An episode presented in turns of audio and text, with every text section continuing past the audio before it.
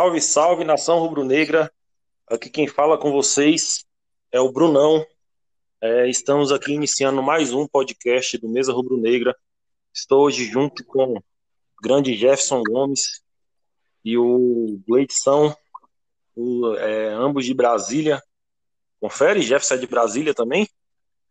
Estou de Brasília, é isso aí. Pronto, já é. Então, ambos de Brasília. Estamos dando início ao podcast número 23.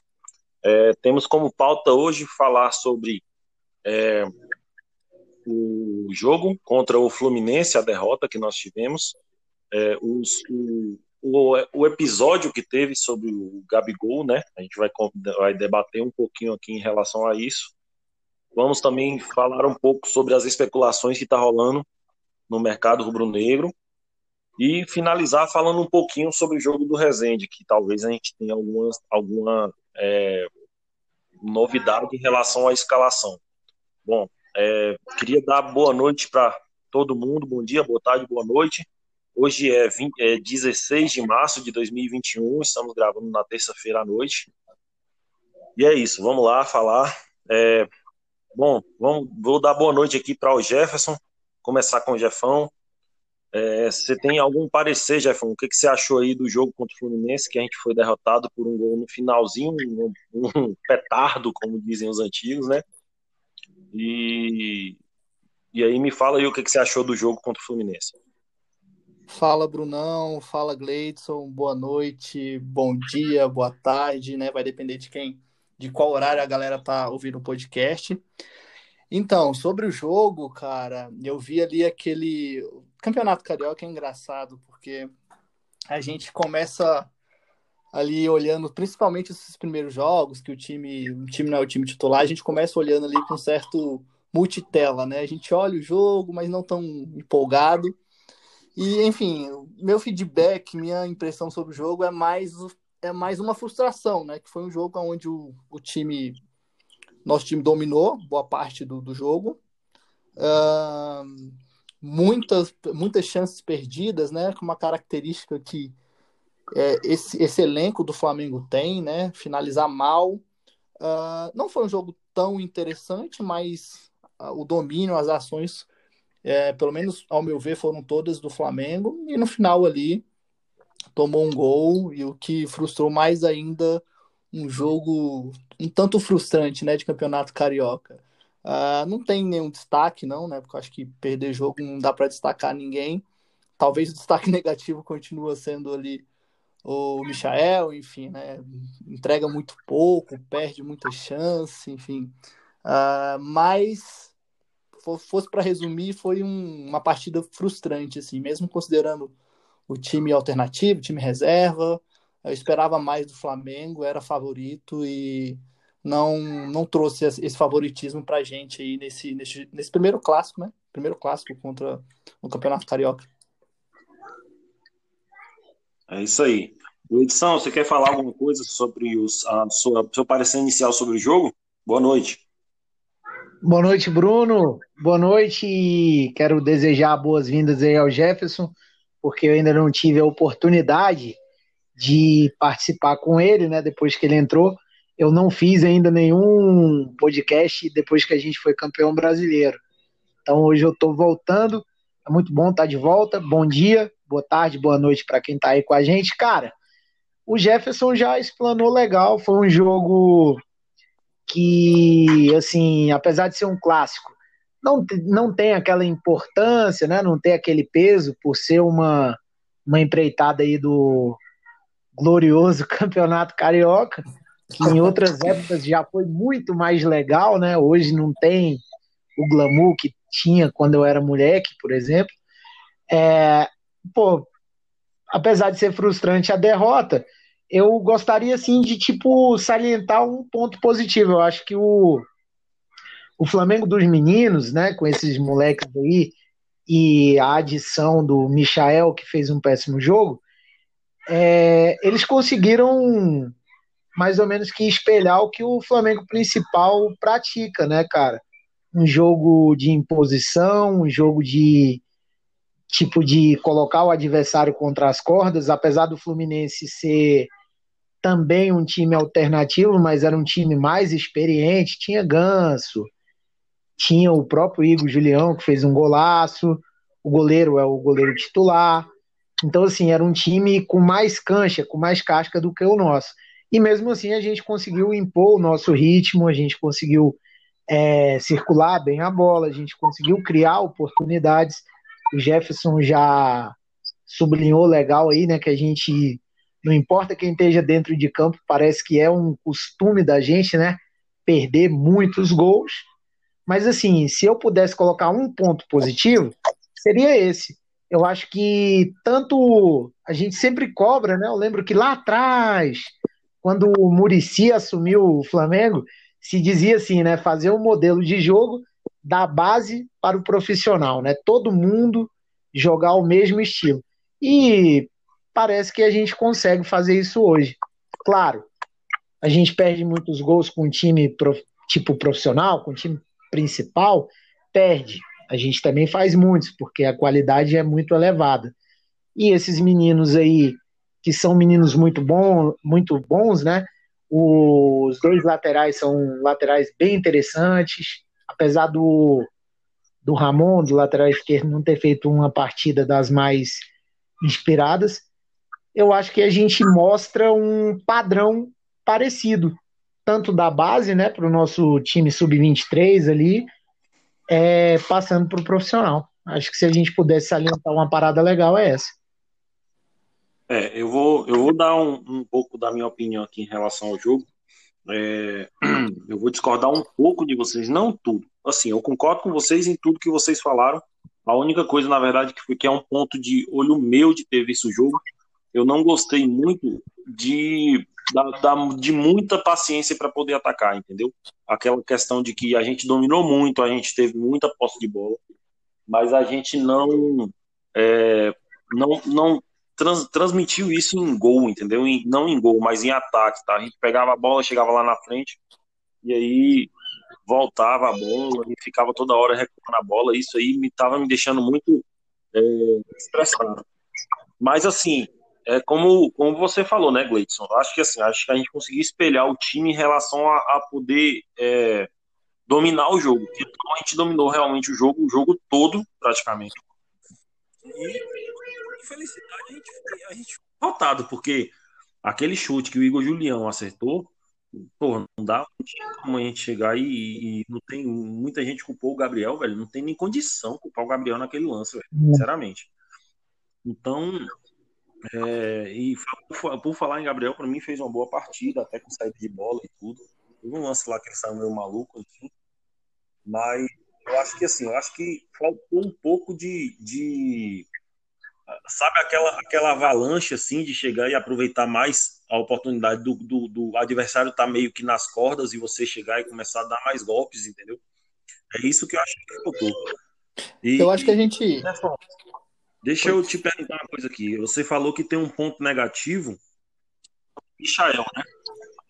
E aí, velho, depois desse jogo aí, a gente vai ficar toda hora perguntando sobre isso, mas eu queria que você me desse uma opinião. Eu acho que assim, toda hora a gente vai perguntar isso, toda hora a gente vai estar mudando de opinião. Mas você acha, você acha que a gente pode esperar do Michael? É, se a gente empresta, se a gente segura mais um pouco? O que, você acha dele? Então, Bruno, é, é, cara, eu acho que o Michael, apesar da minha paciência não ser tão grande, já ter se esgotado, a minha, particularmente falando, eu acho que dá para a gente testar mais, principalmente esse campeonato carioca aí, né? É, é uma temporada difícil, né? A gente vai precisar. São muitos jogos, a gente vai precisar de elenco. Então, assim, é, eu acho que dá para dar um, um, um, maior tempo de jogo para ele. Enfim, talvez tenha alguma coisa relacionada ali com ainda não psicologicamente alguma, alguma fragilidade, né? Então, essa ansiedade talvez esteja influenciando no futebol dele. Uh, o, fato, o fato é que ele nunca entregou também, né? Então, esse peso vai ficando cada vez maior. Jogo a jogo ele vai ficando cada vez maior. Mas eu acho que dá para dar sim mais um, um tempo para ele. A gente vai estar tá sempre falando nisso, né? Vai estar tá sempre perguntando, é, quando que ele vai entregar. E aí ele precisa entregar para a gente poder. Eu acho que esse primeiro semestre, planejamento do Flamengo, é, deveria incluí-lo, sim, né? Pelo menos para a gente passar raiva. Mas eu acho que, que ainda é cedo, assim, cedo entre aspas, mas eu acho que ainda é cedo, considerando essa temporada para a gente falar empréstimo. É certo se aparecer alguma venda, alguma coisa positiva, aí eu, eu, talvez pensasse um pouco diferente. Aí, complementando um pouco o que você falou, o Brunão, eu, eu concordo contigo.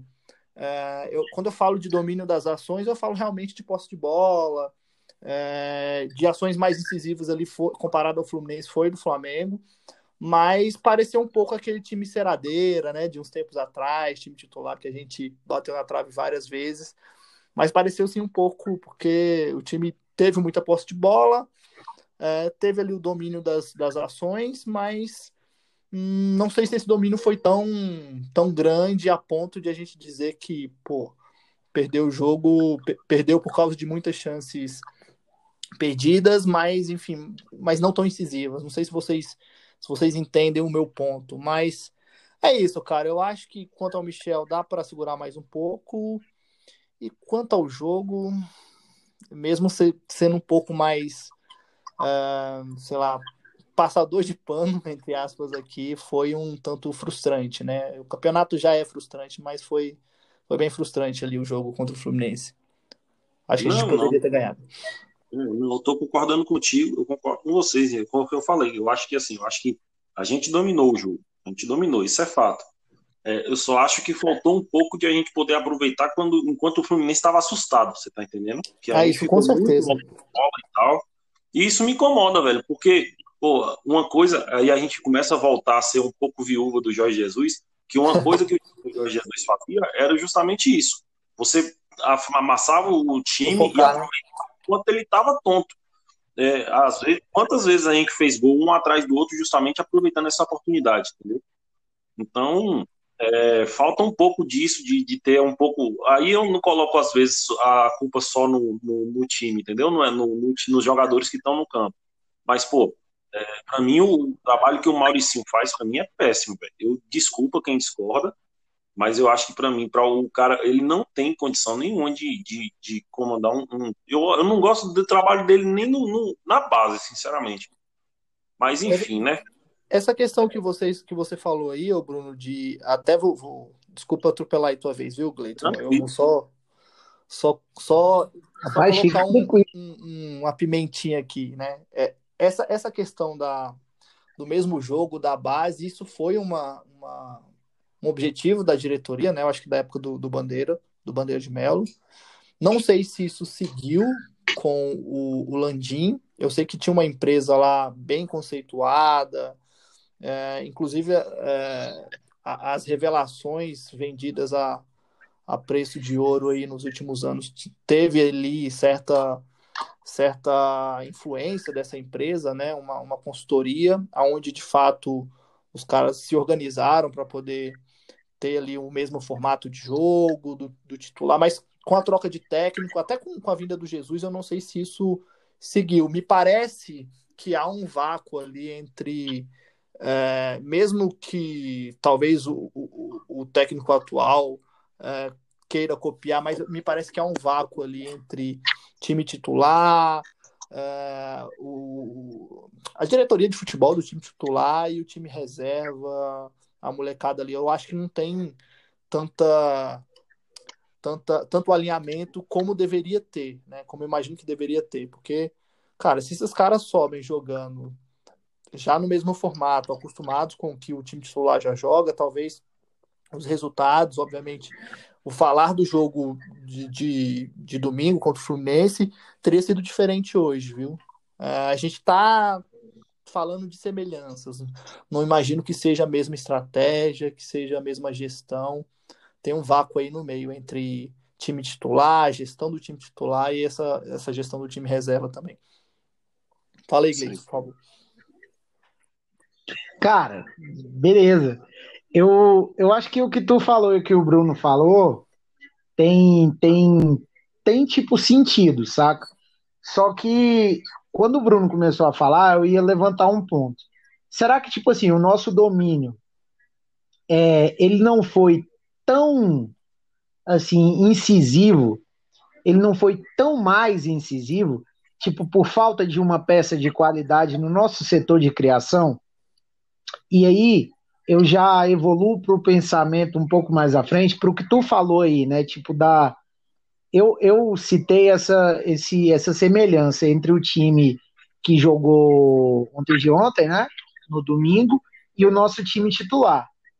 É, claro que eu acho que não é algo tão programado, né? Talvez não seja tipo igual é no Barcelona, né? Que, que é mesmo sistêmico, né? Isso é um sonho.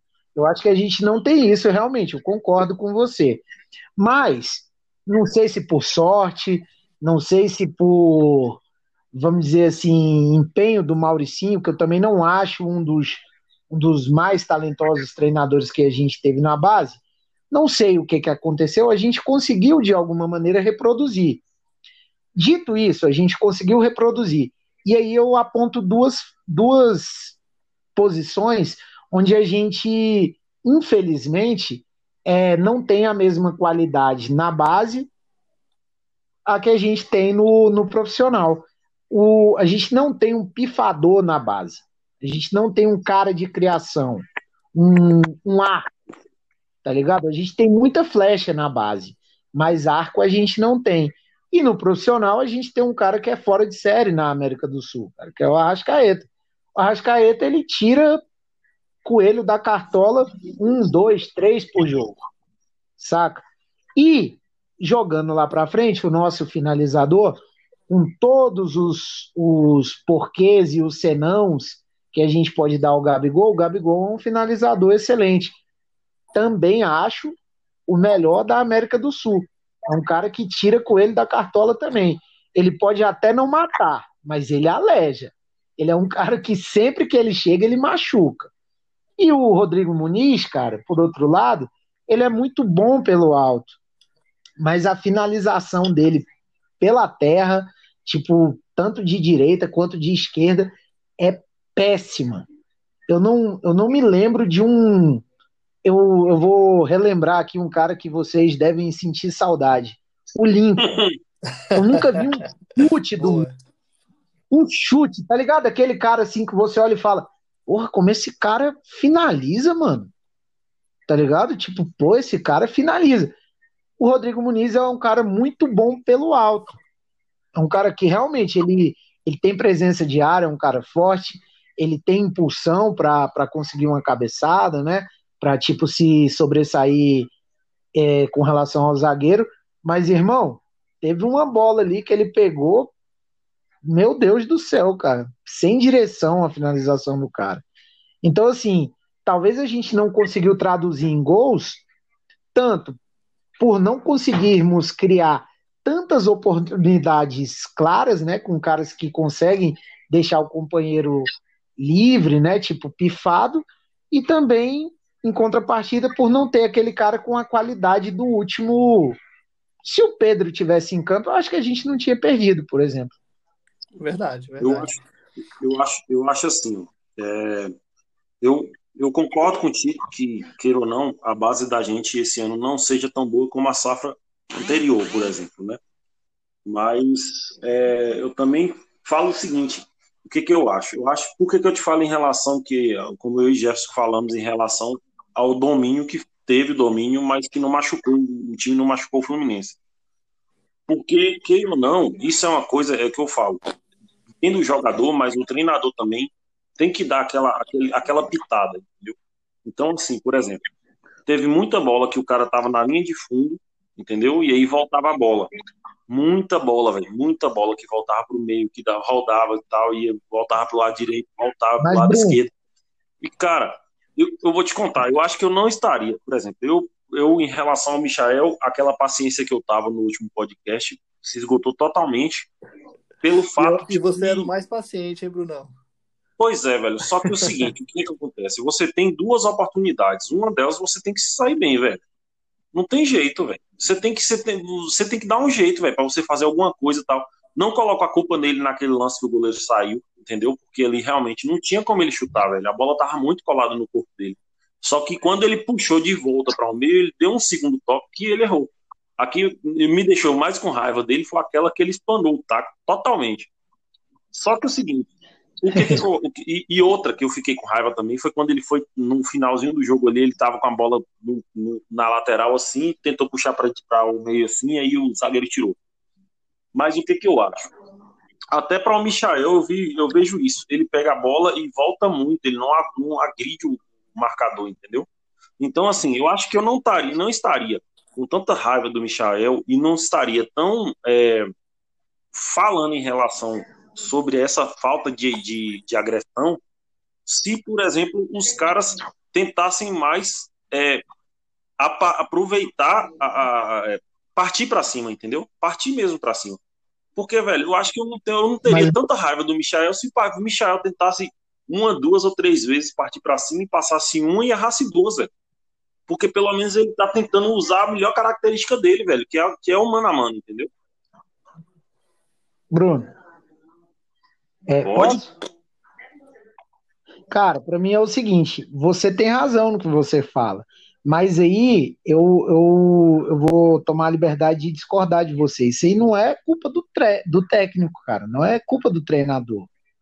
Porque, tipo assim, eu acho que a estratégia que ele montou, é, teoricamente, funcionou. O Flamengo dominou o Fluminense enquanto equipe. Agora, onde é que está o nosso erro? O nosso erro está nas nossas individualidades, cara a gente não teve qualidade individual, quando você fala assim, ah, o cara, a gente roda, roda, roda a bola, mas o cara ele não tem confiança de dar um passe, ou ele não deu o passe, ou ele tomou a decisão errada. Isso aí não é culpa do treinador. Isso aí é qualidade do jogador, pô. Tipo, se você tivesse um ou dois jogadores de melhor nível ali, repito, tanto na nossa criação quanto na nossa finalização, talvez a gente tivesse aproveitado melhor as oportunidades. Porque, tipo assim, eu acho que o Flamengo se postou bem dentro de campo. Em momento nenhum, eu não senti, de verdade, eu não senti que a gente ia perder o jogo. A gente perdeu o jogo. É, é injustiça falar que um golaço daquele foi um gol achado?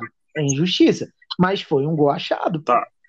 Não foi algo que, tipo assim, o Fluminense estava tramando ou envolveu a gente. A gente, dentro das nossas limitações e com a estratégia que o que mesmo que eu não goste do Maurício, ele montou, a gente conseguiu impor o nosso estilo e o nosso ritmo. E o Fluminense achou um gol. E aí, onde que é que a gente pecou? A gente pecou no, numa, num cruzamento mal feito do Ramon, a gente pecou num, num tipo numa saída de bola entre o PP e o João Gomes, a gente pecou na finalização do Michael.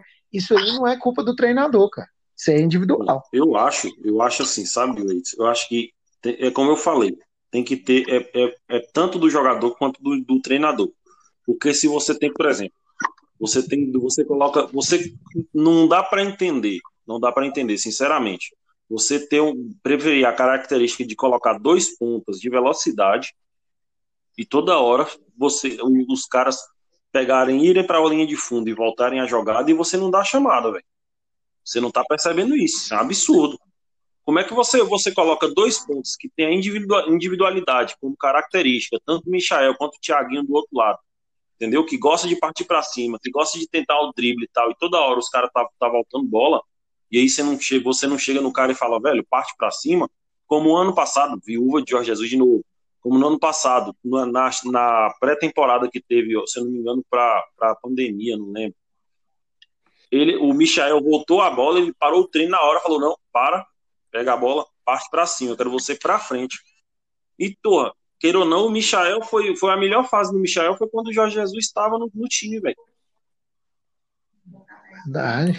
É, eu tendo a concordar com o Bruno nessa, nessa questão, porque, assim, mesmo que a gente não tenha individualidades é, que, obviamente, não são comparadas ao time titular, é, esse, essa coletividade que o Gleidson bem falou, ela deveria ter prevalecido.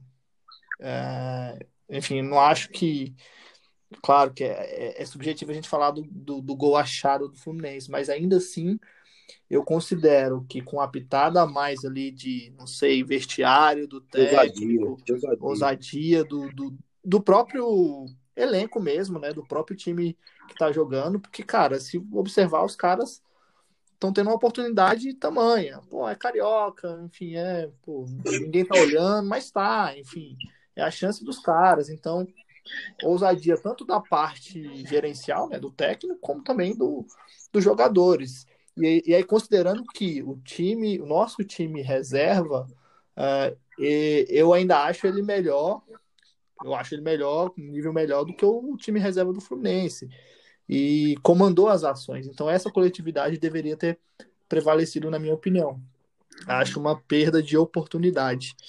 Uh, e aí, enfim, se o Bruno me permitir aqui puxar o próximo assunto, a gente falou no Arrascaeta aí. Uh, se a gente entrar nas especulações, vi muito sobre Arrascaeta nesses últimos dias aí. O que, que vocês estão achando? É. é... então. Joguei para você, Bruno. Deixa eu só. Deixa eu só.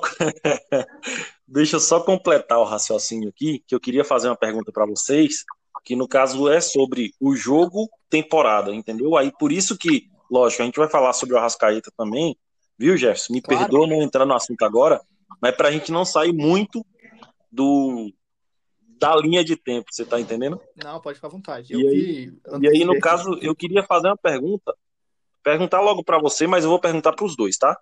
É. Já que você você puxou a corda aí, é, então receba.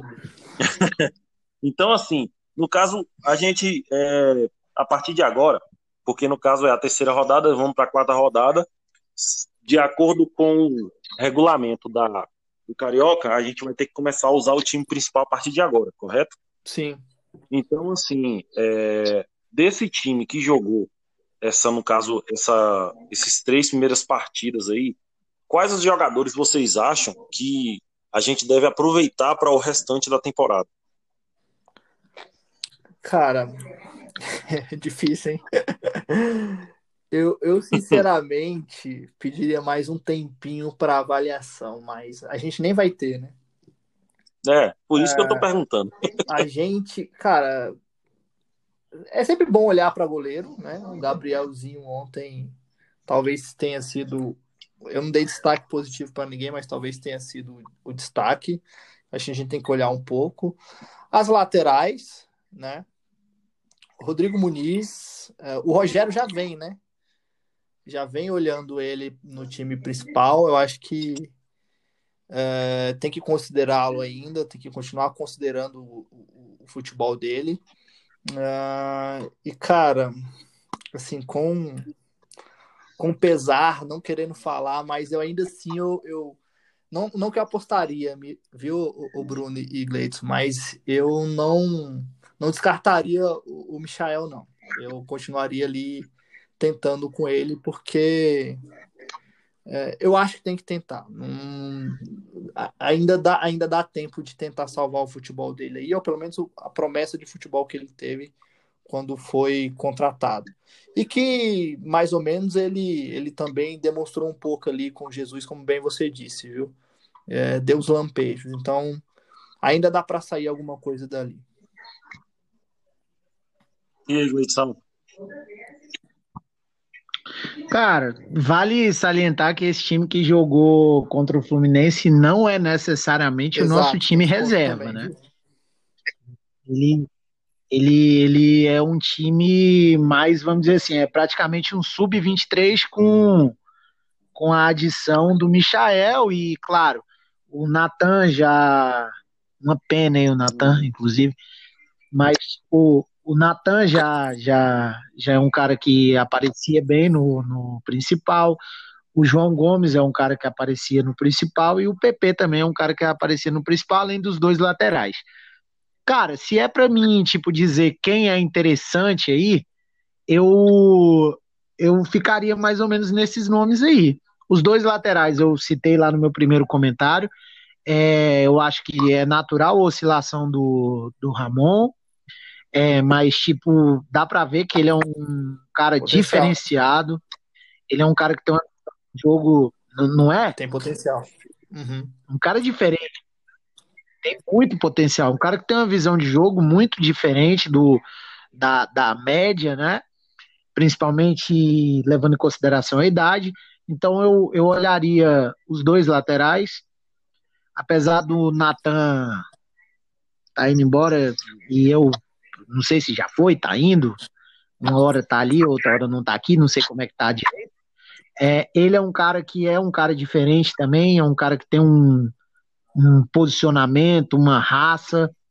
Eu, eu acho ele um jogador bem interessante. Não é à toa que, mesmo que o Flamengo negocie ele internamente, será um valor relativamente elevado para um jogador é, de defesa, para um jogador com a idade que ele tem, com, com os números de partida que ele tem, né?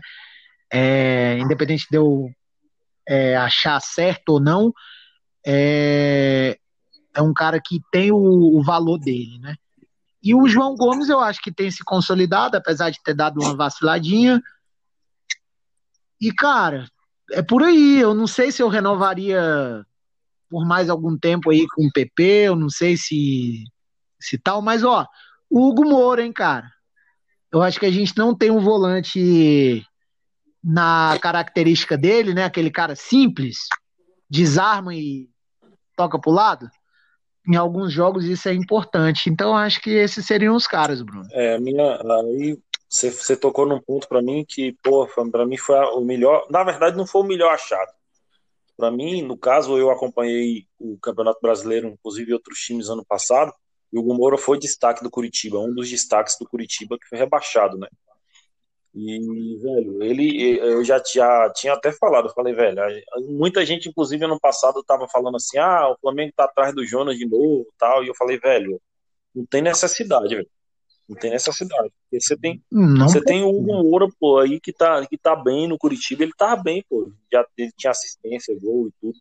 E quando ele saiu aqui do Flamengo, ele já, já saiu muito bem. Ele continua com o mesmo futebol. Então, eu acho que o Hugo Moura é um dos jogadores que, até porque a idade dele tá, já tá estourada já, ele, com, com certeza ele vai continuar no profissional, né? Mas assim, eu queria que ele continuasse no time do Flamengo. Vai ser muito importante ter ele, ter o João Gomes, que para mim é, já se firmou, né, velho, no time principal. E, pô, aí no caso a gente vai acabar entrando agora nas questões das contratações, das especulações, contratações, negociações em modo Importante, geral. Importante, é especulações. Aí, é, então. E aí, no caso, é, só para constar, é, Gleison, o Natan já foi, tá? Ele vai, na verdade, é aquela, aquele empréstimo é, falso empréstimo que o povo fala, empréstimo disfarçado, uma coisa assim. Que no caso ele vai como empréstimo, mas vai para ficar, velho, porque a, né? o que ele tem para fazer. Oi? Opção de compra, né? É, não, a opção de compra, só que na verdade é a obrigação de compra que o, que o Red Bull tem. E a meta que ele tem que cumprir são 25 jogos, 45 minutos de pelo menos 25 jogos no, no Red Bull. É uma, uma média bem pequena, velho. Então, é, então não tem jeito não. Ele vai ser comprado, já foi definido o valor e tudo. Quais são os e, valores aí? Inclusive, tu sabe? Ele tá o valor, eu não sei se o valor total ou se o valor somente da compra ficou em, em torno de 27 milhões. O Flamengo tinha tentado renegociar. 40... Aí, né? É, só que assim, é por, por 48% do valor dele, no caso, né? Do, do passe dele. Os outros 40% ficam com o time dele de base, que é o Porto Vitória, e 12% fica com o Flamengo para uma futura venda. Entendi. Vai acontecer também. Isso é fato que vai acontecer. Ele está indo para o Red Bull justamente para isso. Para poder ter uma, uma ponte em relação Brasil-Europa, tá ligado? Então é bem possível assim que ele vá para a Europa e o Flamengo ganhe mais uma grana em cima disso aí. Vocês querem falar alguma coisa sobre o Natan? Cara, eu não sei se eu faria a negociação, mas eu repito, por ele ser um, um cara jovem e os números que ele tem no profissional, é, acaba que não é uma negociação ruim.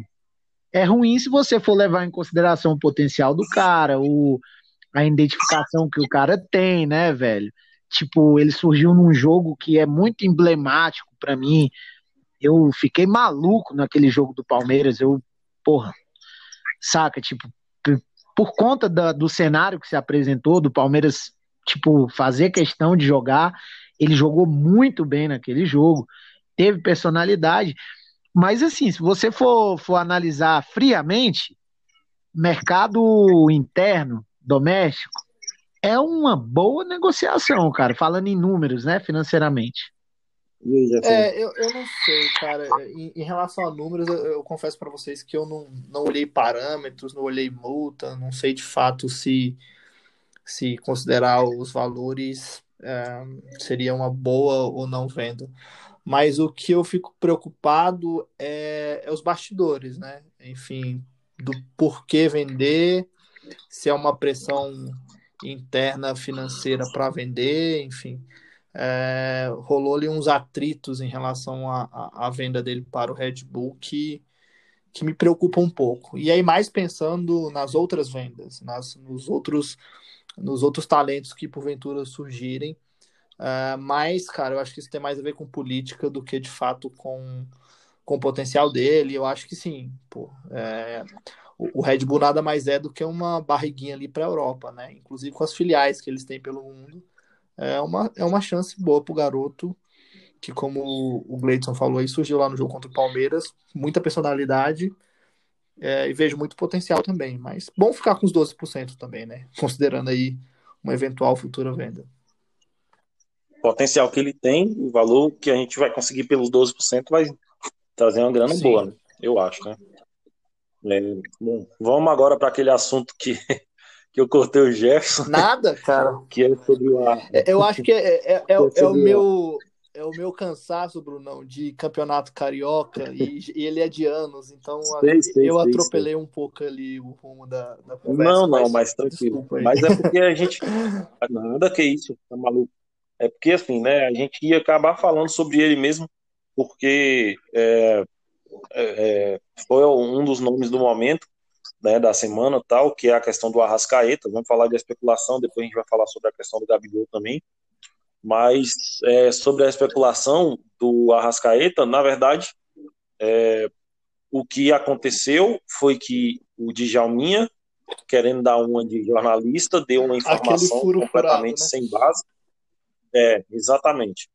E aí falando que o Arrascaeta estava descontente com o Flamengo tal, só que na verdade isso aí às vezes não, talvez não tenha tido nada, talvez seja só jogo de empresário para conseguir a, é, a valorização do jogador, né? Lógico, pensando mais no bolso do empresário do que no próprio jogador, porque o Arrascaeta já ganha quase um milhão de reais do Flamengo. Mas e vocês acham assim que em relação a isso, Leite, é, o Arrascaeta hoje ele ganha em média de 900 mil reais no Flamengo. Ganhou agora em média quase um milhão com a, com a conquista do Campeonato Brasileiro, certo? Você acha que no caso ele tendo contrato até 2023 vale a pena dar uma valorização para o Arrascaeta? Bruno, deixa eu só fazer um, uma ressalva aí no assunto anterior, só para a gente ter uma ideia no, na finalização da venda do Natan, você citou o número aí de 27 milhões, né?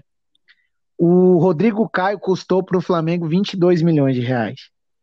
Então, assim, você, você vê que para um defensor de bom nível, jovem, é, não é uma negociação tão ruim. Eu repito, claro, a gente tem que levar em consideração, no meu caso, eu não faria negociação, por quê? Porque eu acho que o moleque tem uma identificação, o moleque que tá vindo da base, eu acho que dava pra gente é, sugar mais, né, do, tipo, tirar esportivamente resultado dele antes do financeiro. Sobre a sua pergunta, cara, 900 mil reais, um milhão de reais, é, não chega a ser um, uma quantia assim desprezível, né? É, é um salário, um salário bem atrativo, né, cara? É, não, não, não, se compara ao que o Luiz, que é o nosso âncora, que hoje está de folga, ganha. Né? Muito, muito, não é, salve Luiz? É muito menos, né? Mas, mas não chega a ser ruim. Cara, eu acho que todo jogador, é, principalmente jogador vitorioso, jogador decisivo, que é o caso do, do Arrascaeta, é, ele tem o direito de querer ser valorizado. Mas, em contrapartida, todo departamento de futebol é, tem o dever de saber né? gerir isso. Eu acho. Sim, barra financeiro, boa, Jefferson, boa. Barra financeiro, né? Porque acaba que, que os dois têm que trabalhar em conjunto, né, cara? Não é não é a bangu, né? Tem que ser juntinho para dar certo. É, voltando para o lado da notícia, a gente teve uma discussão no grupo esses dias sobre tipo é, a fonte tal, é, de repente aquele site ou aquela emissora, a gente pode confiar. Cara, de verdade, hoje eu acho que a gente tem que olhar com, com o pé atrás em toda notícia. Sabe, eu acho que a gente tem que que checar e, pô, cara, esperar um pouquinho e checar de novo, sabe? Porque eu acho que o Djalmin, ele meteu os pés pelas mãos, cara. Não sei se tinha algo, sabe? Tipo assim, uma, um, uma sementinha ali do, dos empresários do Arrascaeta, que a gente sabe que, que já fez esse jogo para ele sair do Cruzeiro, isso é fato. Não sei se já tinha ali alguma coisa e ele quis, tipo, é, sei lá, ele se precipitou. E, pô, quando você vê a repercussão posterior disso, pô, já tinha uma questão da, da liberação da comissão técnica, tem jornalistas aí de outras emissoras fazendo apuração dizendo que, tipo assim, pô, o que tem lá nem proposta, nem sondagem do Egito não existia. Então, cara, muito cuidado com o que se lê do Flamengo, sabe? E eu sou um dos caras que caio nisso. Às vezes eu fico atribulado, pô, será que isso vai acontecer? Cara, tudo que se noticia do Flamengo tem um peso, um, um valor, uma, uma repercussão diferenciada. Então a gente tem que entender que às vezes os caras não é que eles que eles tipo aumentam. Às vezes eles inventam de verdade.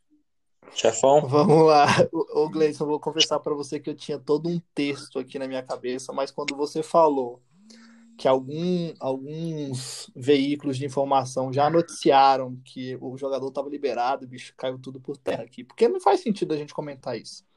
Se o clube liberou, é, isso já estava previamente acordado, não tem notícia, né? Isso é fake news. É, mas assim, é, ainda assim, só para não passar batido, é, eu acho que a gente tem que ter esse cuidado, e é um reforço do que o Gleidson acabou de falar, de do que, que a gente está lendo, né? E aí eu vou para além de Flamengo, para tudo, né? E de quem que a gente está filtrando essas informações, porque trend topics no Twitter, link de Twitter, de Instagram, não é notícia. E hoje está cada vez mais presente, principalmente com essa essa mídia que é específica, né, mídia de clube voltada para o Flamengo em si, que outro dia eu tava até brigando no Twitter com o pessoal lá, falando, cara, é, é, é caça-clique, né? Tem notícia que é caça-clique, pro cara clicar e dar ali que, que tá bombando a notícia. É, mas assim, enfim, é, é só esse cuidado mesmo. Acho que não tem notícia a partir do momento que o Flamengo já tinha liberado antes, previamente o jogador. Acho que diretoria tem que tomar esse cuidado, porque a gente tirou a Rascaeta do Cruzeiro numa situação parecida como essa. Uh, quanto a salário ali financeiro, é, é uma realidade, é uma realidade muito, eu diria, muito diferente um salário de jogador de futebol, quando a gente fala de 900, 1 milhão, 1 milhão e meio, enfim. É uma realidade que está bem longe daquilo. Mas, cara, é uma realidade que existe. Então, se o jogador é, ele, ele tem todo o direito de se sentir, de pedir uma valorização, caso de fato ele queira isso. O cuidado que eu acho que ele tem que ter é com os empresários, justamente para ele não se queimar no mercado, né? E, e, e, saber o time disso, né? Não sei se esse é o time, a gente falando de pandemia, clube arrecadando pouco, né? Se de fato houve alguma coisa nesse sentido. Uh, mas, até porque é um salário de, de um milhão de reais dá pra, dá pra viver, né, Gleidson? Dá, dá, dá, dá pra viver. Pô? Enfim. Acho que dá pra comprar uns para é, tudo, hein? Cara, não... Tranquilaço. Então, assim, ah, tranquilo, viu? esse cuidado da diretoria também, que eu acho que. Tem uma coisa que eu acho que eu não posso falar, que eu critiquei, eu critico muito essa diretoria atual do Flamengo, é do departamento financeiro, que desde a reestruturação do Flamengo ele teve em boas mãos, né? teve ali com o Tostes, depois com o, o, esqueci o nome dele, o carequinha lá, como é que é o nome, gente? Me ajuda aí. Uh, isso, isso. Depois teve. Agora tá com, com o Toste de novo, se eu não me engano. Uh, então, assim, eles conversam muito bem com o elenco, com o departamento de futebol. Uh, é óbvio que se eles entenderem que há uma, uma necessidade de valoriza, valorização no Arrascaeta, vão tomar uma decisão em cima disso. Não sei se é o time, não sei se existe alguma coisa, mas se tiver existido, a diretoria vai saber lidar com isso, né, pelo menos de acordo com o histórico. E, e, enfim, é o cuidado com as notícias mesmo, acho que isso é mais especulação barra fake news do que algo que a gente deva, deveria estar discutindo aqui, né? Surgiu, passou, uh, não acho que terá muita influência aí no, no, decorrer da temporada, se tiver a gente vai ficar sabendo logo, né?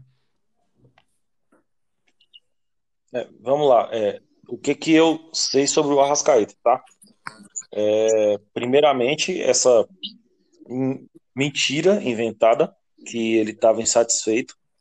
É, ele nunca se mostrou insatisfeito em relação ao, ao valor que ele ganha no Flamengo. Pelo contrário, até porque ele veio com a proposta de ganhar três vezes mais do que ele ganhava no Cruzeiro e receber em dia.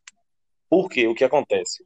O problema que ele teve, que ele, que ele forçou a saída no Cruzeiro, é porque ele já estava com salário atrasado no Cruzeiro. Então ele teve tipo que um resguardo contratual para poder fazer o que ele fez. É tanto que não deu nenhum BO depois. Foi o tá atrativo tá do projeto, né, Bruno? O Cruzeiro foi fora o atrativo do projeto. Isso. Então, assim, é, é, tanto que não teve nenhum, nenhum tipo de BO, tipo, é, jurídico, assim, depois que ele fez isso, que ele sabe que ele é, é, é, largou, que ele largou o trabalho, o Cruzeiro lá, que não foi mais treinar e tal. O Cruzeiro não fez nenhum tipo de, de problema em relação a, a negociar o, o Arrascaeta com o Flamengo, que ele poderia muito bem chegar em, perante o contrato e falar, não, você vai ter que cumprir aqui e tal, não sei o quê.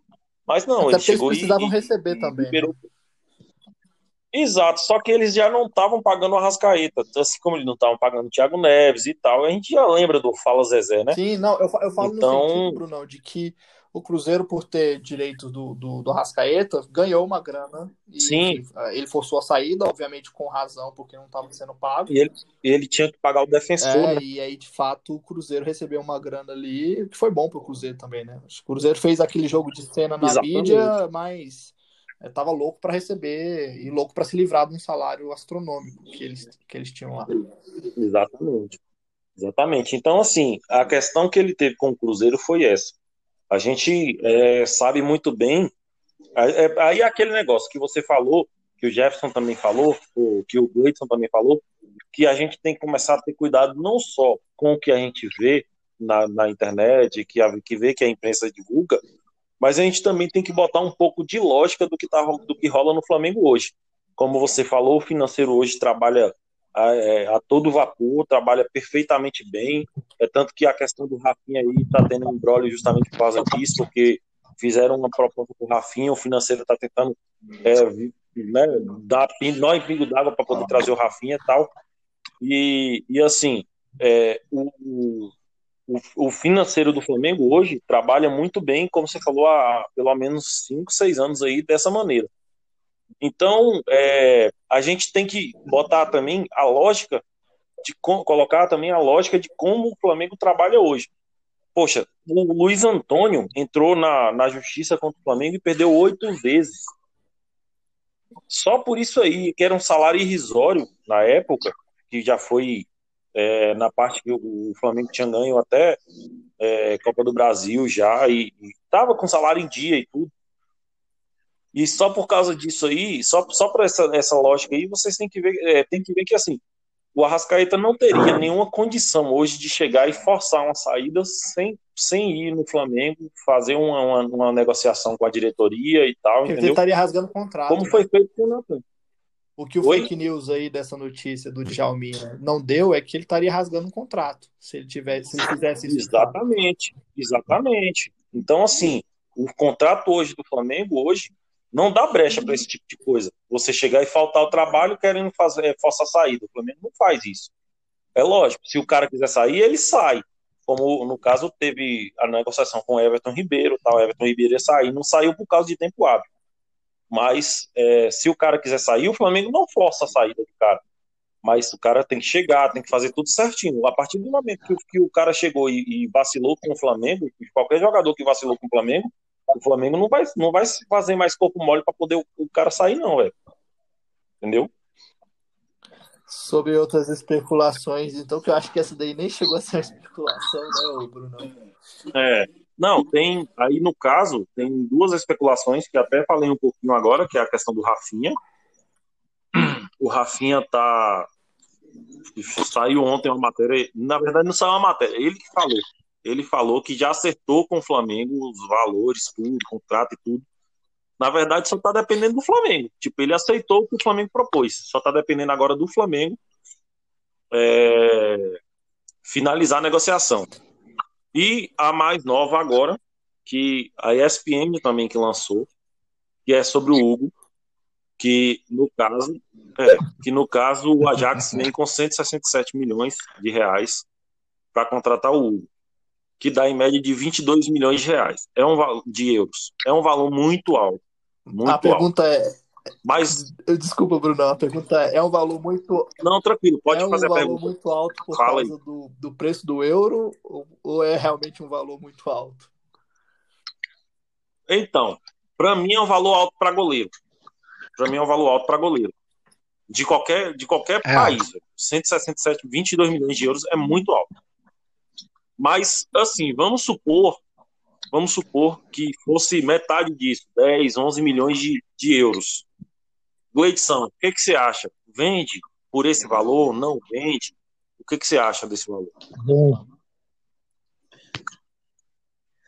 Ó, o valor de 22 não, não milhões de euros não tem nem o que pensar. O de 10 Tá saindo mais caro que o Vinícius Júnior, se eu não me engano. Na boa, cara. É muito dinheiro. Em off, em off a gente conversou, né? Eu falei assim, pô, será né? que talvez esses números sejam, sejam reais e tal? Aí tu até apontou assim, falou, pô, Gleice, ele já é um cara valorizado, tipo, deve ser por questão de base e tal, tudo. Mas assim, mano, 10 milhões de euros eu venderia. 22, eu levava ele pra Holanda. Não tenho o que pensar, sabe? E assim, eu acho que a negociação desses meninos mais novos, o Zulu, que não está aqui hoje, ele atentou isso lá no grupo. Ele falou assim, cara, eu acho que vender o, o, o Natan, vender o, o, o Hugo, é para gente não ter que vender um Gerson. É para gente não ter que abrir mão, por exemplo, de um Gabigol, de um Bruno Henrique, não sei sabe? Não sei se ele citou o Bruno Henrique, mas eu tô parafraseando já. Tipo, eu acho, cara, que é natural, sabe? O que a gente fica triste é da gente não poder é, extrair desses meninos o, o retorno esportivo. Mas, cara, no final eu acho que é isso. Pô, por exemplo, eu, eu não fiquei bem impressionado com a reta final do, do Hugo sobretudo nos jogos, aí não é tanto reta final, né, mais repartido. Nos jogos contra o São Paulo, ele me deu uma. Ele me deixou ali com, com uma pulga atrás da orelha, mano. Eu fiquei meio. Pô, será? Sabe? Então, assim, você tem um cara que é promissor e que eles estão te oferecendo um valor é, de um goleiro consagrado, eu acho que tem que vender. O que, que você acha? Rapaz, Por metade desse no valor aí, que o Gleito estava falando, eu já tinha, já tinha carimbado o passaporte dele aqui para Amsterdã. Sem dúvida nenhuma. É, é, cara, não tem como. É, pelo que vocês falaram, é um goleiro, né? É, e, e uma coisa que o Zulu bem disse, e o Gleidson bem para, fez uma, um parêntese aí, é, cara, isso evita que a gente é, tenha que vender um jogador ali do elenco principal. Uh, acho, obviamente, eu, eu, acho que vocês concordam comigo, que a gente tem que pensar em goleiro para reforço, né? Independente de vender ou não. Mas, cara, para mim, carimbado passaporte, contra-cheque já assinado aí, conta caindo grana, porque não tem como, não tem outra, não faz sentido negar uma proposta dessa se, de fato for uma proposta factível, né? Porque a gente é, hoje é o cuidado de você não estar tá falando de uma especulação, de uma notícia fake. Imagino que não seja essa, né? Se bem que a ESPN também não é muito confiável. Mas é, vendido, vendido, não tem outra. Não tem como segurar um jogador desse. Com a grana dessa, não faz sentido segurar. É, dentro da estratégia que a gente tem para a temporada, né? Que é manter os principais jogadores no elenco principal. Eu vou te falar que por 10 milhões eu, eu chorava um pouquinho mais. Você sabe por quê? Não, você sabe por quê, velho? Porque, queira ou não, se o Hugo sair, a gente fica só com o Diego Alves de goleiro de confiança. Aí tem o Gabriel Batista. É o outro goleiro que a gente tem. Então a gente teria que contratar pelo menos um goleiro e olhe lá se não for dois. Eu acho que se, por exemplo, o Hugo sair, a gente só contrata um goleiro. Não tem jeito. E assim. Pode falar. Mas, Bruno. De qualquer jeito. Bruno, eu acho que a gente tem que contratar um Oi? goleiro com, com o Hugo ficando. Eu acho que é isso. Mas hoje, quando eu falo para você que eu fiquei com uma má impressão contratar dele, um goleiro com o Hugo no, no, no, elenco, o Flamengo não vai gastar para contratar. E aí é bem provável que Cara, que e aí é bem provável que venha um cara tipo o Gatito, que já eu foi não, oferecido, né? Pô, que venha. Sabe por quê? Sabe por quê, Bruno? Porque, tipo assim, a gente, o, o, com todo respeito ao Hugo, eu, eu gosto do Hugo, acho a história dele linda. Ele é um goleiro excepcional. Eu tenho todo o carinho com todos os moleques que surgem da nossa base.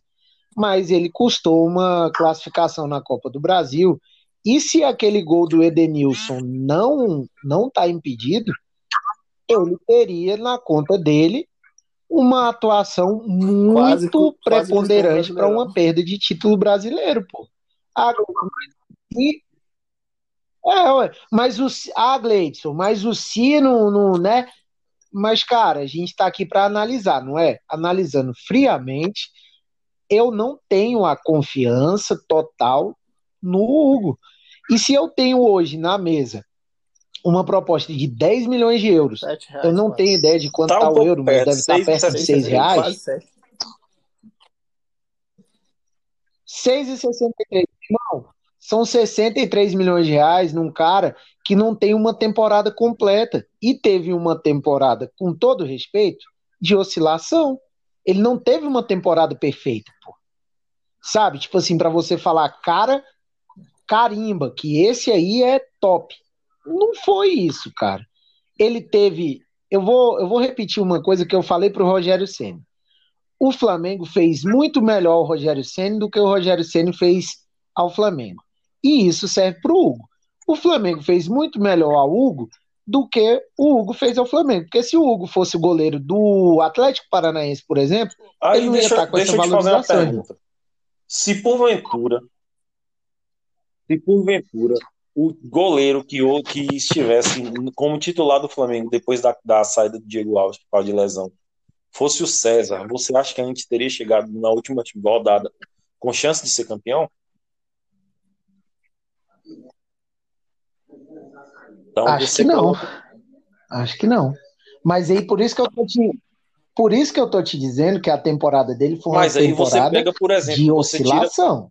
Não foi uma temporada. Exato, velho. Mas aí você tá, baixos, colocando, você tá colocando isso, colocando desconfiança em um goleiro que teve a sua primeira temporada como goleiro, como goleiro de, de profissional. E logo na primeira temporada, ele sai de quarto goleiro de uma semana para primeiro goleiro na outra.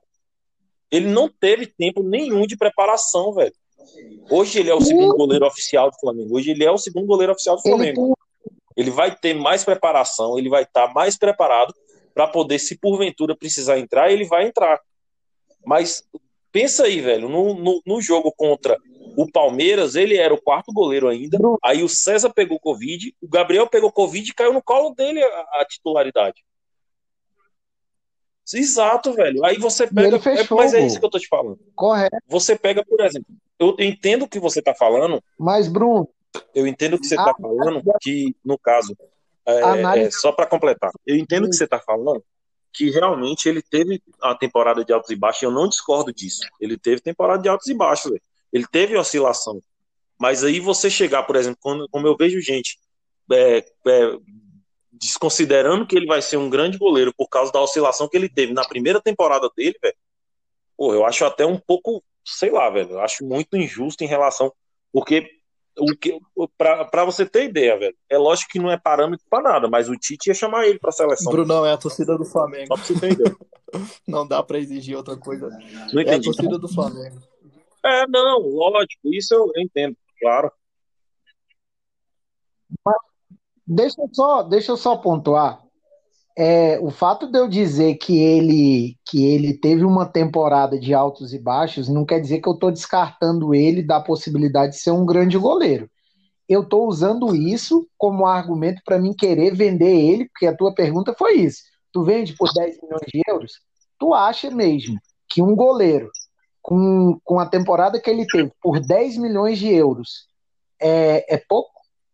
Eu não estou falando que ele não vai ser um grande goleiro, Tá. eu não estou falando que ele não teve Tá a importância Tá dele. bom. A tua pergunta Aí- foi seguinte, Mas aí eu te, mas aí eu euros, te, entende? Eu Aí- analisei a temporada do cara. Hum. Peraí, eu analisei a temporada do cara e eu falei pra você, pô, pela temporada que ele fez, o primeiro número que tu citou, que é 25, 22 milhões de euros, pô, nem, per- nem me pergunta. 10 Tá, milhões mas de aí euros, no caso, eu não tô, eu eu não tô vendo, falando, eu não tô falando que o valor tá baixo, tá? Eu só tô falando que eu choraria um Por pouco 10 mais. milhões. Por que que eu te falo? É, por que que eu te falo? Porque quando os caras da Europa vêm pra cá, eles não vêm pra pegar um goleiro pronto. Eles vêm pra pegar um jogador pra lapidar, pra trabalhar. E lógico, logicamente eles estão pegando um goleiro que tem, ele tem 21 anos de idade, mas vamos supor, se fosse um jogador de um de linha, é como se equivalesse mais ou menos um jogador de 19, 18 anos de idade, porque o goleiro demora um pouco mais para amadurecer, né, velho? Então, é, ele, o, o Ajax, inclusive o Ajax tá pegando, tá, tá, tá atrás dele porque o goleiro deles teve doping, não foi? Eu acho que vai ficar um ano suspenso. E o goleiro dos caras tem 21 anos também, velho. Então, assim, eles pegam um, um jogador justamente para poder lapidar, trabalhar e fazer do jeito que eles querem. Então, assim, eles estão fazendo um goleiro para trabalhar o jogador. Por isso que eu tô falando que pra gente ser, pro que a gente é, a gente tá colocando ele no fogo agora, pro Ajax ele não tá nem aí, velho. Se tá no fogo se não tá, ele quer saber o seguinte: é um goleiro, por exemplo, quando os, times da Europa vão atrás de um goleiro, de, um, de qualquer jogador, eles pegam uma, uma lista, entendeu? E aí começa a olhar dados, começa a olhar o perfil, a traçar o perfil de jogador que eles querem. Aí eles chegaram no, no Hugo nesse, nessa, nessa questão. E aí, no caso, eles pegam e, e, e falam: ó, o, cara já passou por seleção de base, já foi chamado para a seleção principal. Hoje ele, ele, fez, ele fez uma temporada no, no, no Flamengo, tomou tantos gols, fez tantas defesas. Aí começa a olhar os, os, os números. Eles não olham, por exemplo, um, um jogo assim, isolado que ele falhou. É isso que eu te falo. É uma, é uma posição es- escassa Não, também. Eu sei, mas são 10 milhões de euros. pô. Exato. É uma posição muito difícil. Ah. E os caras estão desesperados, velho. Os caras estão desesperados, eles estão sem Eu goleiro. acho pô. que aí É tem duas.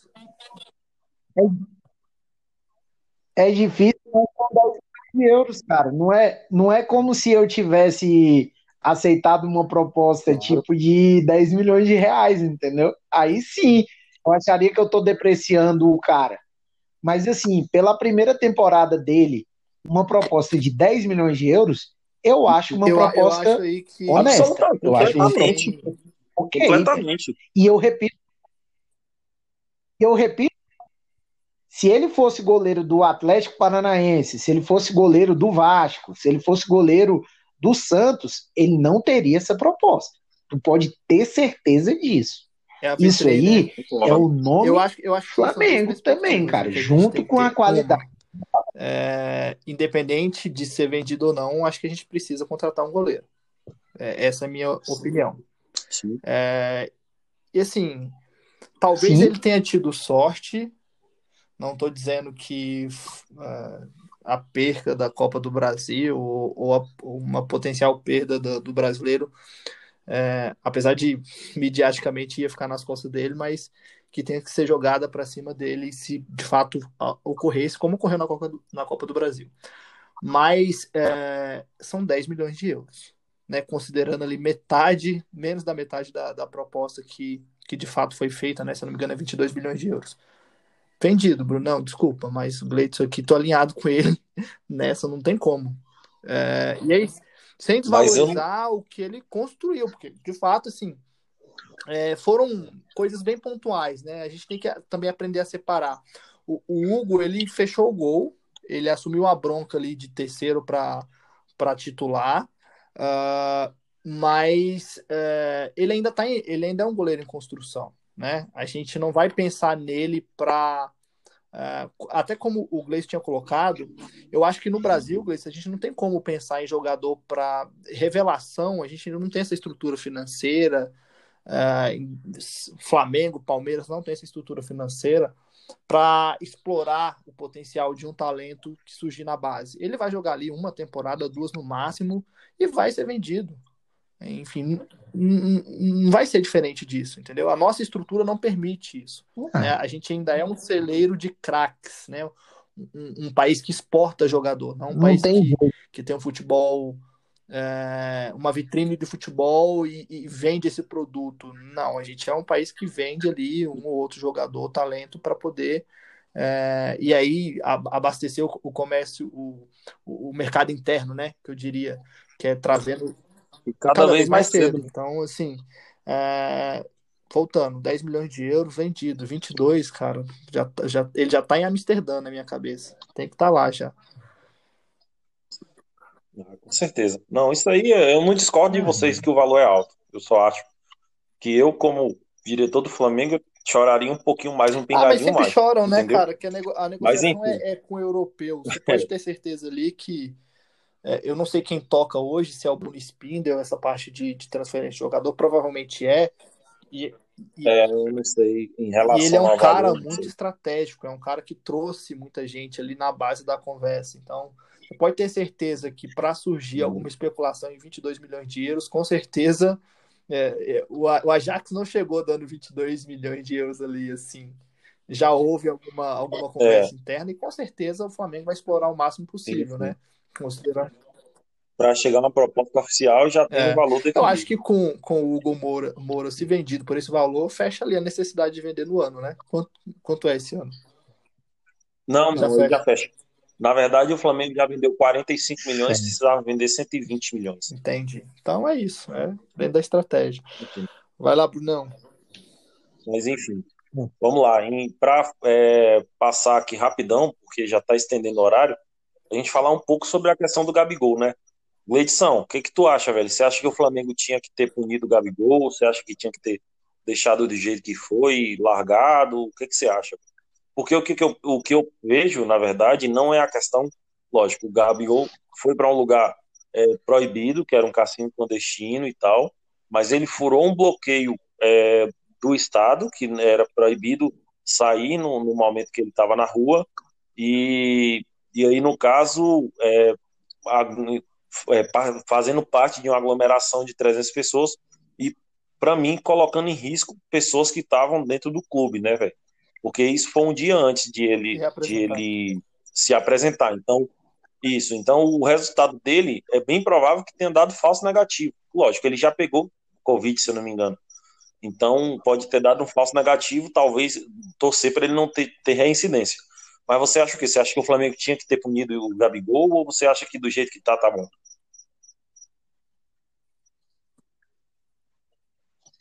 Cara, tipo, eu tinha, eu achava que a gente ia discutir esse assunto com mais tempo. Vou ser bem breve, porque a gente já estendeu o horário. Primeira coisa, o Flamengo tem que punir o Gabigol, porque o Gabigol errou, isso é óbvio. Ele errou primeiro porque cassino é um local de contravenção. Você pode gostar ou não, mas é uma contravenção no país que a gente vive. Ele errou porque o estado de São Paulo está numa fase de restrição. É, todos os restaurantes, ele usou a justificativa de ir para jantar, né, com os amigos dele. É, é, ele usou. e, e, e já, Papai não é porque eu acreditei nele. É o Gabigol, né, Gleice? O Link é matador, viu, Gleice? É o Gabigol. Então, olha, então, olha. É isso. Então, assim, eu acreditei no cara, ele usou essa justificativa. Todos os restaurantes no estado de São Paulo estavam é, sob lockdown, estava proibido de funcionar, estava fechado. Então ele está errado. O Flamengo precisa punir o Gabigol. Ponto. Isso tem que ser publicamente ou internamente? Na minha opinião, pode ser internamente. Eu acho que não precisa fazer disso um circo. Ponto. Terceira e última coisa. Eu não acho, e esse foi o meu debate lá no grupo, eu não acho que o Gabigol ele tem que ser cobrado diferente de mim, ou do João, ou da Maria, ou da Ivone, é, ou do José, diferente, porque ele ganha mais do que nós, entendeu? Eu não acho isso, cara. Eu acho que o erro dele é um erro contravenção, né? É um erro de crime de epidemia, no caso, de pandemia, e é um, um, um crime, cara, contra a saúde pública. E esse crime, ele não depende do quanto o cara ganha. Aí você vai discutir, ah, mas ele tem que ser exemplo, ele não tem que ser exemplo. Cara, ele tem que ser exemplo. Mas, como eu tenho que ser exemplo numa esfera menor, como você, Bruno, tem que ser exemplo numa esfera menor, como o Jefferson tem que ser exemplo numa esfera menor. E ele não pode ser penalizado pelo sucesso dele.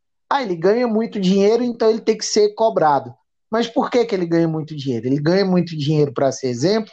Não, ele ganha muito dinheiro para jogar bola. E isso ele faz. Agora, o Flamengo deveria, deveria, por quê? Porque ele colocou em xeque o planejamento do Flamengo, mano. Então, assim, o Flamengo deveria e deve se punir ele. Ponto. Mas vamos lá. É... Sobre o Gabigol. Errado, né, cara? É, sim, e a decepção maior, da, pelo menos na minha cabeça, é que pô, ele deveria ter considerado ali, tô voltando de de, de, uma, de um breve de, uma, de, uma, de um breve recesso, né? E ele tem colegas que podem ser contaminados, enfim, e bota em xeque o planejamento do clube, como o Gleidson destacou. É, e, enfim, o cara parece que não pensa na hora, né? Porque assim, o cara tá no, no cassino, que é algo proibido, com 300 pessoas, né? É um jogador famoso é, e tá dentro do covil ali da imprensa paulista, né? O que que ele quer? É, é, cara, o que que ele quer? ele quer ser execrado, né? Enfim. Jantar. E é o que vai acontecer. Por mais que eu ache que ele deva sim ser punido internamente pelo clube, é, acho que se o clube quiser expor essa punição, ele tem que. Ele pode expor, né? Mas não como uma resposta para a mídia, ou para a torcida, ou para ninguém. É, na minha cabeça é, é se quiser, mas também se não expor não tem problema, mas ele deve sim ser punido, é, porque de fato ele pôs o planejamento do clube em xeque.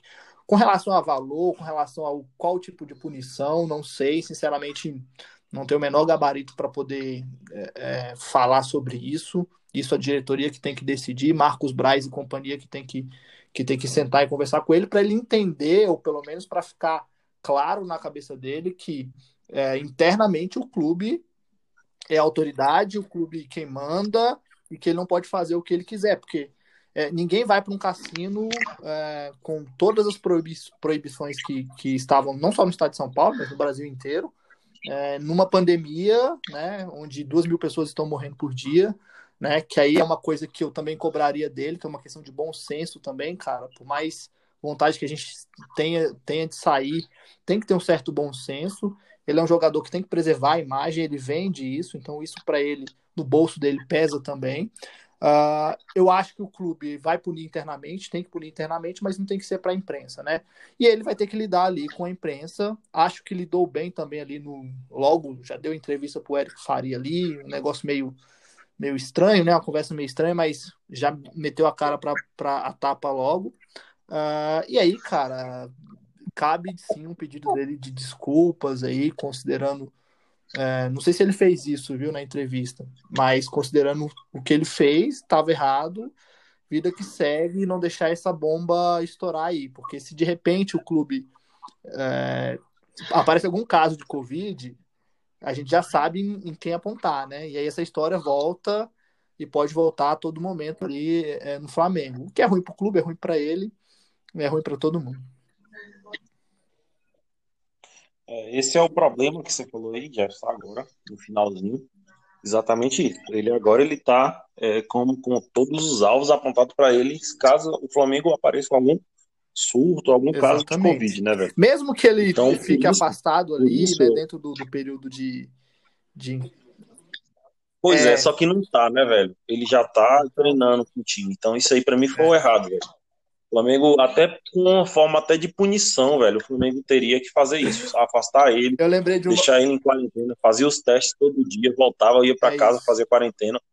Não sei como que funciona o, a questão do protocolo, que mas um enfim. protocolo, né, minimamente. Ele, sabe o que, que eu lembrei agora? É, é engraçado, né? O Gabriel foi, foi pego num cassino, num prédio da Zona Sul, em São Paulo, um bairro nobre, uh, com 300 pessoas, né? Inclusive o, o, parceiro lá de canto dele, né? O MC Gui. É, e ninguém sabe quem é o dono do cassino, ninguém sabia que aquele cassino existia. é umas perguntas que. É claro, foi, é a bola que eu chutei para você o, o, o Jefferson, posso te falar um negócio? Sim. É, ah, né? Ninguém sabia, mas o Frota sabia, não é verdade? E, e, e, assim, cara, sabe o que, que me deixa, sabe o que, que me deixa bem, bem assim, tipo, meio ressabiado com essa história? Pô, você citou muito bem, um dos bairros mais nobres de São Paulo, uma das melhores localizações, prédio de alto é, padrão, e, e ninguém sabia, aí é, só no dia é o deputado teve a ideia de tal. Será? E deixa eu te falar outra parada aqui.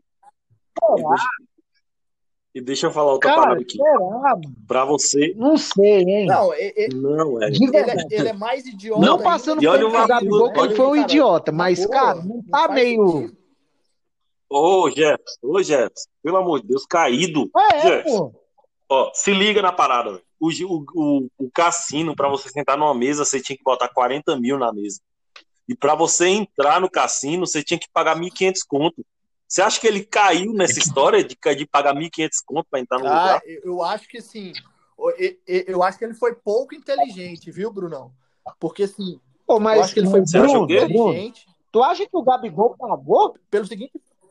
Se ele tava lá dentro, ele não, pagou, velho. Não, é claro. é claro que ele pagou, né? Mas enfim, eu acho que ele foi pouco inteligente. Claro que não. Porque, primeiro, não me parece um ambiente que ele frequentasse. Eu acho. Entendeu?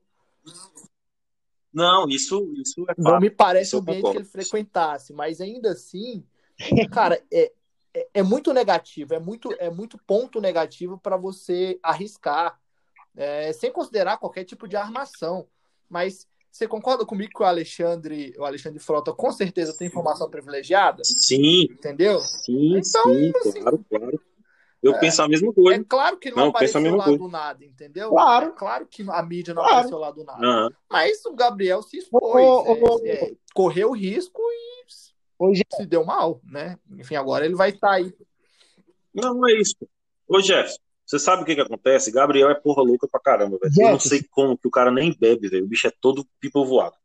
Mas presta atenção na parada tipo, o, o, o, estado de São Paulo estava em lockdown, estava em toque de recolher a partir das nove da noite, para todo tipo de estabelecimento a partir das nove da noite. É óbvio que ele estava querendo dar um rolé e tal, não sei o que, sair com os amigos e tal, e aí sabia, ou ele sabia, ou ele ficou sabendo na hora, alguma coisa assim, que tinha um lugar que estava funcionando. proibido melhor para o Gabriel vi visitar no último dia de férias do que um cassino, na boa.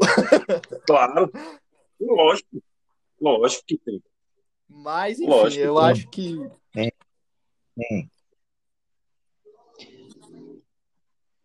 E, e, outra coisa, a pergunta todo foi, mundo sabe que, que ali era um cassino.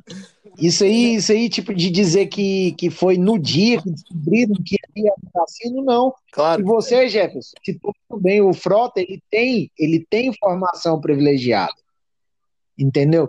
Tanto, não só por ele cara, ser um deputado, pô, porque ele é um cara do business. Também, ele é um então, cara assim. que vive na vida pública há mais de 40 anos. Pô. É, cara, pô. Se ele é um cara é, é. correto é... ou se ele não é, se ele fez a vida pública dele de uma forma beleza ou ele não claro. fez, isso aí é Pode ter sido Agora, alguém, alguém é do ele, meio, isso não dá para discutir. Frequenta esse tipo de lugar. Ah, alguém de lá que já conhece ele ligou e falou: olha, olha quem tá aqui, né?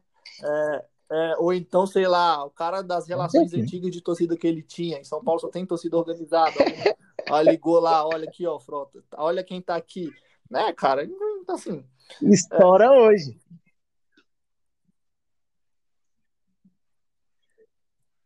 Você sabe que Exatamente. o Frota ele tem tanto com ligação com a torcida organizada do Flamengo quanto com a torcida do, organizada do Corinthians. O Cassino não, não que o conhece, né? Porque é um então ambiente que de fato ele, ele tem ali relação, ou veio de alguma torcida organizada, ou então de algum conhecido em São A gente acha que o, que o, Brasil é grande, que o mundo é grande, mas o, o mundo é um ovo, cara. Você se esbarra aí com, diretamente com as mesmas pessoas aí a todo momento.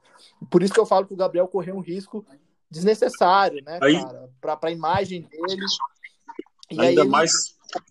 Ainda mais o mundo de, de celebridade ainda Exatamente, fica mais curto ainda, né, velho? É, é, o mundo fica menor Todo ainda. mundo deve se conhecer, né? Todo mundo se conhece, eu imagino. Então ele correu um risco desnecessário e, e na boa, cara. O que me frustra não é a, a, talvez a, a, a iniciativa dele, de repente, que não pensou, é ele ter literalmente, desculpa a palavra, cagado, né, pro elenco, pro planejamento do clube, né, considerando ali que tô voltando de férias, ou então ele estava muito confiante de que não seria pego ali, né, cara. Mas, enfim, vacilo.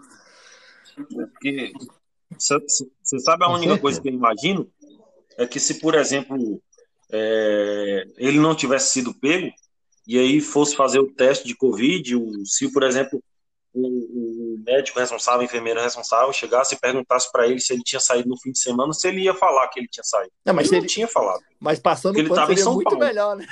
não ter sido pego. Não, Porra. lógico, lógico.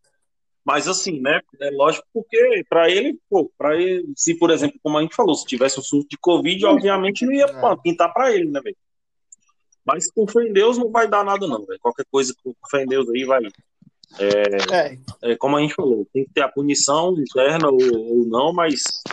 a é, punição, é, só, Deus vai ficar claro, acabando isso aí, ele vai meter gol Não sei se ela deveria ou deve ser divulgada, exposta na mídia, né? Se o Flamengo vai querer dar essa resposta. Como o departamento de, de comunicação do clube é inoperante já há alguns anos, né, praticamente, eu não, não sei. Acho que vão ficar calado e tomar porrada, né? É, então a gente deve nem ficar sabendo se haverá ou não alguma punição. Como ele já votou ao elenco, talvez nem haja, né? Mas uma conversa ali, se eu fosse o Braz, se eu fosse a parte do, do futebol ali, até presidente, diretoria também, chamava ele no canto, porque, cara, ele é sim ídolo do clube, ele é hoje o principal jogador do clube, sim.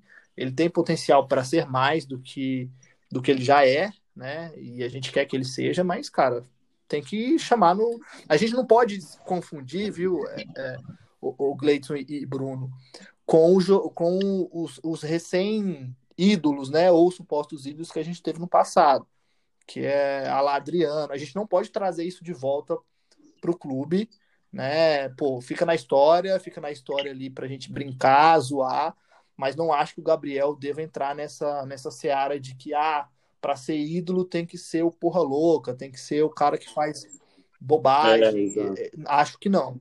Né? Até porque ele já Sim, foi ídolo sem ter feito isso aí. É, dentro de campo, tudo bem, cara. Aquela provocação pro rival, etc. Bacana. Mas não tem que ser igual já foi no passado. Acho que não tem mais espaço para jogador, para ídolo, né, nesse contexto hoje, atual, né, ainda mais no mundo de mimimi. É, acho que não tem mais espaço e não deveria ser assim. Se é que, que alguém compra essa briga, né?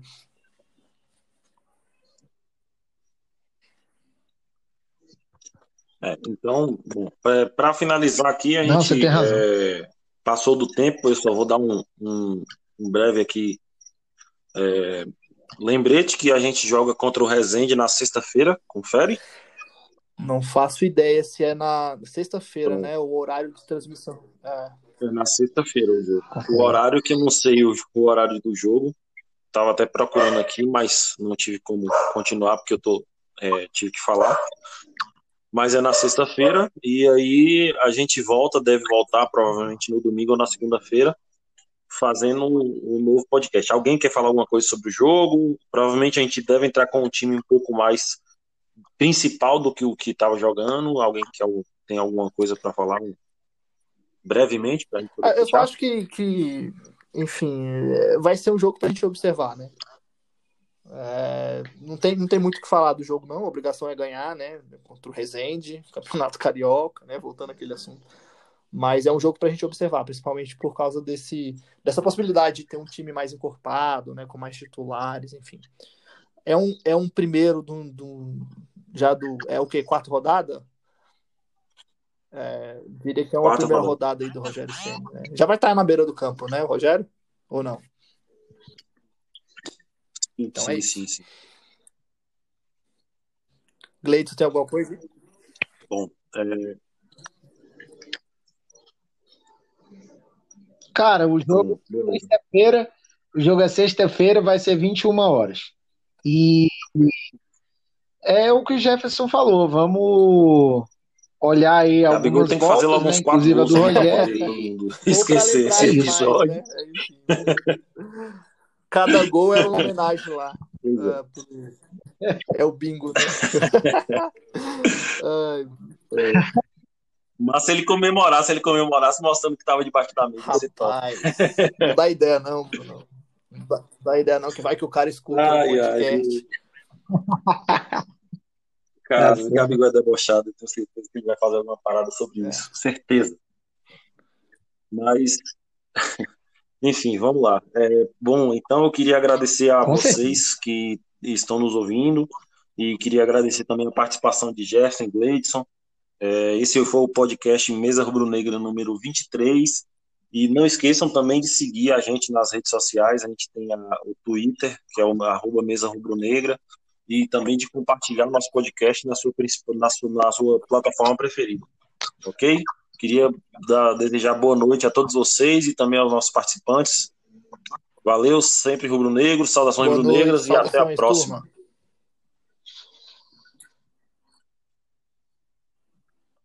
Falou.